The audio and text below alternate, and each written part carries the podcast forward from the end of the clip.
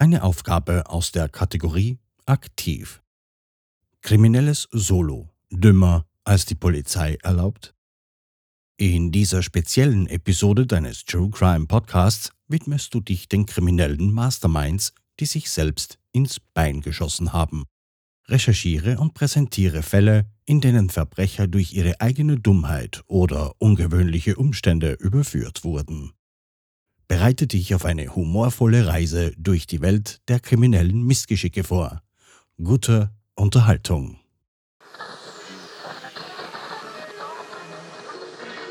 Hello. Hello.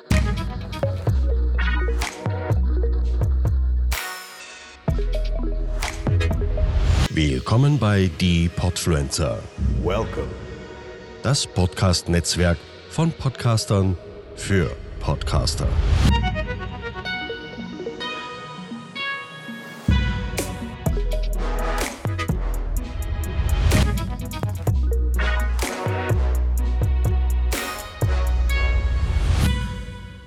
Servus, grüß euch. Diese Folge der Podfluencer darf ich gestalten. Mein Name ist Franziska Singer. Ich mache den Podcast Darf's ein bisschen Mord sein. Das ist ein Podcast über wahre Verbrechen aus aller Welt. Und ich wurde gebeten, fünf Fälle rauszusuchen, in denen die Verbrecher sich nicht gerade durch geistige Höchstleistungen hervorgetan haben. Das war nicht schwierig, weil ganz ehrlich, sowas kommt nicht allzu oft vor. Beziehungsweise wenn, dann weiß man es doch nicht. Also hier meine Top 5.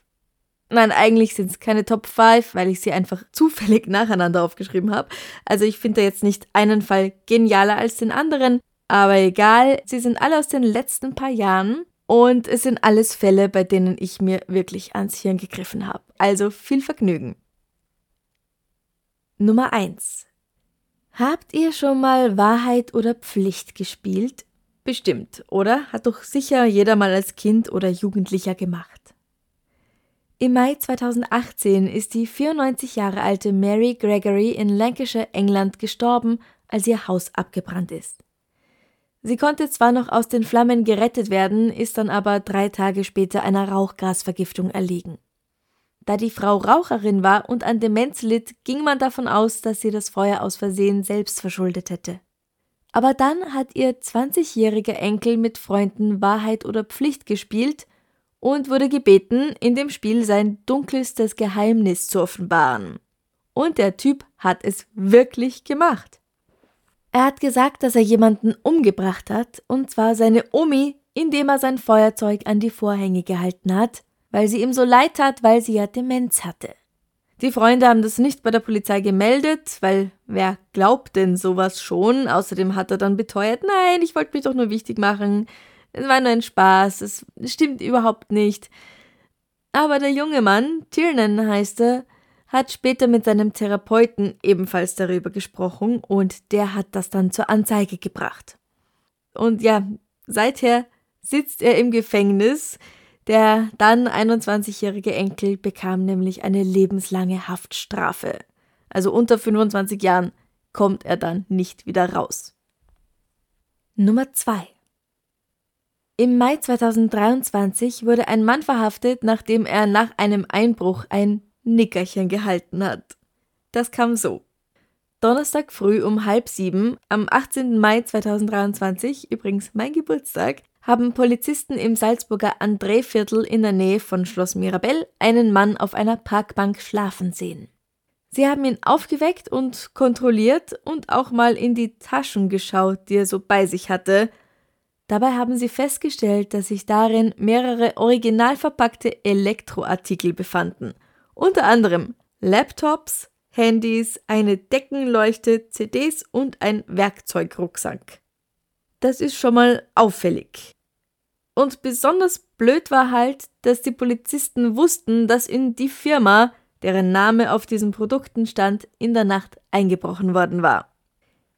Dieser Mann war eindeutig auf Drogen und nicht imstande, sich zu rechtfertigen, also wurde er gleich mal hops genommen und die entwendeten Gegenstände wurden wieder zurückgegeben. Was mit ihm weiter passiert ist, stand leider nicht in der Zeitung. Nummer 3 Eine dreifache Mutter, die nach dem plötzlichen Tod ihres Mannes ein Buch geschrieben hat, das Kindern helfen soll, mit dem Tod eines geliebten Menschen umzugehen, ist nun des Mordes an ihm angeklagt. Corey Richins wurde in Utah verhaftet, weil sie beschuldigt wird, ihren Mann Eric in ihrem Haus mit einer tödlichen Dosis Fentanyl vergiftet zu haben. Was ist Fentanyl? Das kann ich euch dank Wikipedia sagen. Ich zitiere. Fentanyl oder Fentanyl ist ein synthetisches Opioid, das als Schmerzmittel in der Anästhesie, also bei Narkosen sowie zur Therapie akuter und chronischer Schmerzen, die nur mit Opioid-Analgetika ausreichend behandelt werden können, eingesetzt wird.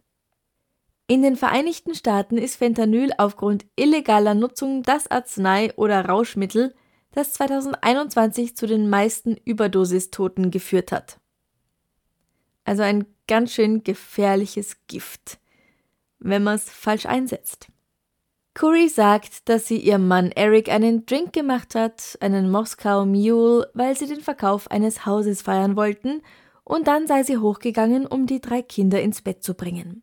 Er ist unten geblieben. Als sie zurückkam, habe Eric sich kalt angefühlt und sei nicht mehr ansprechbar gewesen. Dazu sag ich, Schätzchen, bis sich jemand kalt anfühlt, dauert es ein Weilchen und naja, also wenn er sich nicht mehr rührt und kalt ist, kein gutes Zeichen. Bei der Autopsie findet sich die fünffache Menge einer bereits tödlichen Dosis in seinem System, also quasi Overkill. Nach Erics Tod, der ja immer noch selbst verschuldet sein könnte, vielleicht hat er das eben einfach selbst eingenommen, schreibt die dreifache Mutter ein Kinderbuch, tritt in so Guten Morgen-Sendungen im Fernsehen auf und so weiter. Ein Jahr später wird sie allerdings des Mordes angeklagt, denn es ist wohl nicht das erste Mal, dass sie einen Anschlag auf sein Leben versucht hat. Verwandte sagen, dass er bereits mindestens zweimal extrem schlecht beieinander war, nachdem er etwas gegessen oder getrunken hatte, das von ihr speziell für ihn zubereitet worden war, und er war im Begriff, die Scheidung einzureichen. Das wollte sie nicht zulassen, Deswegen musste er sterben und sie wird wohl in den Knast wandern. Nummer 4. Im März 23 ist ein Mann im Hilton Hotel in Nashville, Tennessee abgestiegen. Nennen wir ihn Peter, denn so heißt er auch. Ganz einfach. Gegen 5 Uhr morgens ist er aufgewacht, weil ihn etwas am Fuß gekitzelt hat. Und zu seiner großen Überraschung war das was? Bitte jetzt alle einmal raten. Ich bin sicher, dass keiner, der die Geschichte nicht kennt, draufkommt. Also, ich gebe euch noch fünf Sekunden. Also, er ist aufgewacht, weil jemand an seinen Zehen gelutscht hat. Peter ist aufgesprungen und wollte erstmal wissen, was hier eigentlich los ist, wer das ist und wieso. Darauf hat er die Antwort bekommen, dass der andere der Nachtportier ist und er sei in das Zimmer gekommen, weil er Rauch gerochen hätte und mal nach dem Rechten sehen wollte. Bitte kein Stress. Peter hat sich mit dieser Aussage nicht so recht zufrieden gegeben. Es gab auch von niemand anderem im Hotel, weder von Angestellten noch von Leuten, die dort übernachtet haben, irgendeinen Hinweis darauf, dass jemand Rauch gerochen hätte. Also, naja, Peter hat den Typen angezeigt, und zwar wegen schweren Einbruchs und Körperverletzung. Das Hilton Hotel hat er auch gleich noch mit angeklagt. Nummer 5. Ende Mai 2023 ist ein Mann in Dunbar, einem Viertel von Vancouver, Kanada, in eine Bäckerei eingebrochen. Einfach so, zack, die Glastür eingetreten. Er hat ungefähr eine halbe Stunde in dem Laden namens Sweet Something verbracht, sechs Muffins mit Schokoladen- und Champagnergeschmack eingepackt und ein paar Selfies gemacht. Bevor er gegangen ist, hat er noch versucht, mit einem Wischmopp die Glasscherben zusammenzukehren, aber das ist ihm nicht so sehr gelungen. Dann hat er es auch wieder gelassen. Das alles kann man auf dem Überwachungsvideo sehen. Auf dem Video kann man ihn recht gut erkennen, also er hat sich nicht einmal einen Strumpf über das Gesicht gezogen nur eine Sonnenbrille hatte er auf, eine orange Sonnenbrille. In der Nacht. Und wer bitte bleibt eine halbe Stunde an dem Ort, in den er eingebrochen ist? Alles sehr skurril. Ein paar Tage später hat sich der Einbrecher dann bei der Besitzerin der Bäckerei gemeldet und sich sehr entschuldigt. Er hat auch angeboten, die Reparatur der Tür und die gestohlenen Backwaren zu bezahlen. Die Besitzerin hat gar nicht nachgefragt, wieso er das eigentlich gemacht hat. Mein erster Gedanke wäre ja, dass der Gute komplett unter Drogen gestanden ist, aber man weiß es nicht. Sie nimmt die Sache jedenfalls mit Humor, bei Sweet Something gibt es seither für einige Zeit Cupcakes mit dem Namen Crime of Passion, also Verbrechen aus Leidenschaft. Der Cupcake schmeckt nach Schoko und Champagner, sowie die, die er geklaut hat, und darauf liegt eine kleine essbare Sonnenbrille, wie die, die er getragen hatte. Also, die Moral von der Geschichte. Macht so etwas nicht. Niemanden umbringen, nicht ungefragt Füße lutschen, niemanden verletzen, nicht einmal versuchen und natürlich auch nirgends einbrechen. Das war's von mir. Wenn ihr noch mehr True Crime hören möchtet, dann schaut doch bei Darf's ein bissal Mord sein vorbei. Auf Spotify, Apple, einfach überall, wo es Podcasts gibt. Oder auch auf Instagram unter Darf's ein bissal Podcast. Jeden Montag gibt's eine neue Episode von wahren Verbrechen aus aller Welt. Ich freue mich auf euch. Bussi, Baba. Podcasten? Echt einfach. Loslegen und wachsen mit podcaster.de